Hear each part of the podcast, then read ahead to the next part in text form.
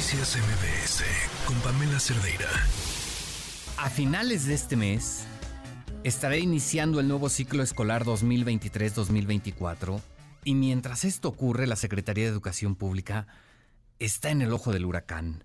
Además de la polémica desatada por el contenido de los nuevos libros de texto, lo que ya comentábamos al inicio de este espacio informativo, ha generado también muchas dudas e inconformidades el nuevo plan de estudios para educación básica. Y es que se tiene contemplada la eliminación de algunas materias y también la desaparición de grados escolares. ¿De qué estamos hablando? Tenemos en la línea telefónica para hablar de este asunto a Fernanda Domínguez. Ella es coordinadora de educación del INCO, del Instituto Mexicano para la Competitividad. Fernanda, ¿cómo estás? Buenas tardes. Hola, Oscar. Buenas tardes. Muchas gracias por el espacio. Muchas gracias a ti, Fernanda. Oye, pues platícanos cómo ven desde el INCO este nuevo plan de estudios. Mira, te platico, Oscar, nuestro análisis eh, que publicamos el día de ayer respecto a las preocupaciones y riesgos que vemos en un nuevo plan de estudios. Seguramente todo aquel que nos esté escuchando eh, ha escuchado en los últimos días o quizás semanas esta polémica alrededor de los nuevos libros de texto. eh, ahorita no está está eh, pues muy polémico el asunto en redes sociales, en debates, eh, pero nosotros nos enfocamos más en qué está pasando y qué va a pasar con el nuevo plan de estudios. En primer lugar, preocupa enormemente por el momento en el que se está aplicando. Si bien el COVID ya pasó, ¿no? De alguna manera, la crisis educativa que generó Claro. eh, eh, la pandemia no ha terminado y además suma a muchas otras problemáticas educativas que llevamos arrastrando décadas, ¿no? Y que este nuevo plan de estudios posiblemente va a ahondar, a profundizar, ¿no? El segundo es todo lo que ha pasado, to- toda esta ruta accidentada, como le llamamos, eh, que ha estado plagada de opacidad y de, falta de certeza desde que comenzó el diseño del nuevo plan de estudios hasta que se implemente en las aulas de educación básica en agosto de este mes. Perdón, en agosto, eh, el 28 de agosto, a finales de mes. Eh, y el tercero, eh, nos preocupa enormemente el contenido, y ahí es donde le entramos a profundidad a los planes sintéticos, esto significa los planes curriculares que se van a aplicar en las aulas, y que vale aquí la pena decir, el nuevo plan de estudios, más que ser un plan de estudios, es un recorrido histórico sobre lo que ha estado mal con la educación y la verdad carece de, eh, de propuestas objetivas. Entonces aquí en, en nuestro análisis pues encontramos cuatro grandes riesgos, sobre todo en el largo plazo de qué va a pasar con la generación de talento en México. Ujú. Ok, Eh, eh, llama, llama la atención, hablas de un recorrido histórico. ¿Hay ideología también en este plan de estudios como se acusa con los libros de texto? No, nosotros no encontramos, digo, y, si hablamos de ideologías, eh, quisiera decir no. Eh, lo que sí está muy claramente es la visión. Política de la administración actual. Entonces, no, no me atrevería a decir que, que ahondan mucho en las ideologías, ¿no? Que también he visto mucho en redes, que si es comunista, no es comunista. Mucho más allá que eso, eh, nosotros vemos, pues obviamente, que la, eh, la administración, pues está imprimiendo su visión política, ¿no? En libros de texto. Entonces, Ok. también preocupa mucho, eh, y también sacamos un análisis hace unos meses de la importancia de que haya un, pues un pacto, un acuerdo a nivel nacional eh, que no se juegue con la política y con la educación.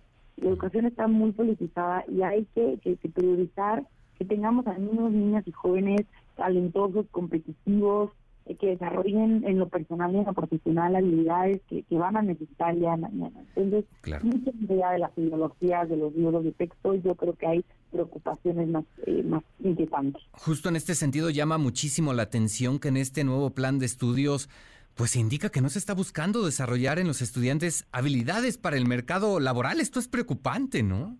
Totalmente, eh, este es un, el, el primer gran riesgo que nosotros vemos, Oscar, y si me permites, me gustaría leerle a tu auditorio una cita que a nosotros nos parece eh, increíblemente alarmante. Y dice Ajá. así, no se busca enseñar conocimientos, valores y actitudes para que las niñas, niños y adolescentes se asimilen y adapten a la sociedad a la que pertenecen. Tampoco es función de la escuela formar capital humano desde la educación preescolar, primaria y secundaria hasta educación superior para responder a los perfiles que establece el mercado laboral. Eso eso, ese párrafo eh, cambia de raíz, cambia a profundidad el objetivo de la educación en México. Es decir, la educación ya no va a ser una herramienta para que los jóvenes desarrollen habilidades y capacidades que el mañana el mercado laboral les va a exigir. Y esto se puede traducir muy literalmente en jóvenes que en el corto y, bueno, más bien en el mediano y largo plazo, van a batallar todavía más eh, por encontrar trabajo. estamos hablando también de, de, un mercado ya global, ¿no? Y si no tienes las herramientas necesarias, pues simplemente vas a fracasar. Absolutamente, absolutamente. El mercado es cada vez más competitivo, el mercado es cada vez más eh, global y las empresas hoy tienen esta posibilidad de, de moverse hacia donde encuentren el talento. Entonces, también hemos escuchado mucho de este nearshoring, ¿no? Y las oportunidades que van a llegar a México. Exacto. Y hoy, más que nunca, tener talento es importante. Y tener talento, pero también es presentar eh, eh, los problemas eh, educativos, como el abandono escolar, eh, como la pérdida de aprendizaje, que este plan de estudios digamos, carece de las herramientas para hacerle frente a estos retos. Claro, ¿Qué, ¿qué ocurre en este plan de estudios? ¿Qué detectaron? Parece que no se da el peso suficiente al aprendizaje de materias como, como las matemáticas, ¿no? Que son fundamentales hoy en día. Pues sí, en efecto es otro de, de los grandes riesgos que nosotros identificamos y más allá de qué número de páginas tienen los libros de texto de las matemáticas que muchos especialistas y, con toda razón han salido y han sido vocales respecto a estos riesgos de, no enseñar bien las matemáticas. En el grueso del nuevo plan de estudios lo que se ve es que se relega las matemáticas a su uso práctico y como los docentes van a poder implementar eh, digamos los aprendizajes según su contexto socioeconómico y sociocultural, pues de alguna u otra manera se relega eh, el aprendizaje de matemáticas a puramente el uso práctico. Y entonces ya no se va a desarrollar este pensamiento matemático lógico, está más que comprobado fundamental para el desarrollo profesional y personal de los jóvenes.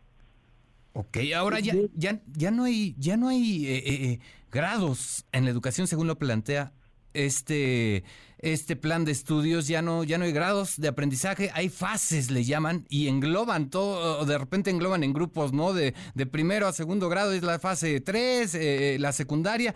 ¿Cómo ven esta situación?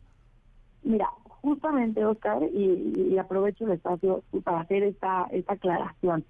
Eh, en un principio, hubieron dos grandes cambios que generaron mucho ruido y mucha polémica, que fueron este que mencionas de las fases, y eh, el, no sé si se acuerdan que sonó mucho que los profesores ya no iban a poder reprobar a los a los estudiantes. Sí. Y en nuestro análisis sí eh, analizamos eso también y llegamos a la conclusión de que estos cambios eh, pues parecían tener el potencial de modificar sustancialmente el, el, sistema de educación básica, pero por ejemplo, esto que mencionas de las fases, al final del día, ya viendo los programas sintéticos, sí se va, por ejemplo, la fase 1 sí está dividido en, bueno, de hecho la fase 2 sí está dividido en primer y segundo grado de primaria. La fase 3 sí está dividido en tercero y cuarto. Entonces, en la práctica eso no se va a perder demasiado y no es un cambio que nos inquiete de una manera muy particular. Ok, esto, esto es muy importante aclararlo. Ahora, en términos generales, de implementarse así como está planteado eh, eh, ¿podríamos hablar de un retroceso en la educación? ¿Está en riesgo la educación en México? Absolutamente, eh, pues de implementarse así como está tal cual y que vemos muy complicado que se eche para atrás, ¿no? A tan solo 26 días de implementación, va a ser sin duda un retroceso para la educación y como para, como decía, para la generación de talento en México. Eso, por supuesto, a nosotros como INCO nos preocupa porque en el largo plazo se traduce en menos crecimiento económico, por supuesto, eh, pero al final del día pues, va a tener repercusiones en la vida de los jóvenes del día de mañana que van a poder acceder a menor eh, o a menos oportunidades laborales o a lo mejor oportunidades laborales con menores condiciones o condiciones menos óptimas. Entonces, eh, hay un, hay grandes riesgos y sobre todo, y aquí quiero meter otro factor, es en el contexto en el que no tenemos evaluaciones educativas. Entonces, difícilmente vamos a poder seguir de cerca cuál está haciendo el impacto. Entonces, por supuesto, desde el INCO hacemos también este llamado a a, tener resultados de las evaluaciones educativas, sobre todo en el contexto en el que se va a implementar de manera inminente el nuevo plan de estudios, para que podamos darle seguimiento al avance y al progreso de, de los resultados educativos de nuestros niños. ¿no? Sí, ya, ya, veremos qué es lo que ocurre. Seguramente en unos años nos estaremos dando cuenta. Esperemos pues no estar hablando de una generación perdida en nuestro país. Fernanda Domínguez, te agradezco mucho. Muy buenas tardes. Gracias a usted por el espacio. Buenas tardes, Oscar. Hasta luego. Ya es Fernanda Domínguez, coordinadora de educación del INCO del Instituto Mexicano para la Competitividad. Noticias MBS con Pamela Cerdeira.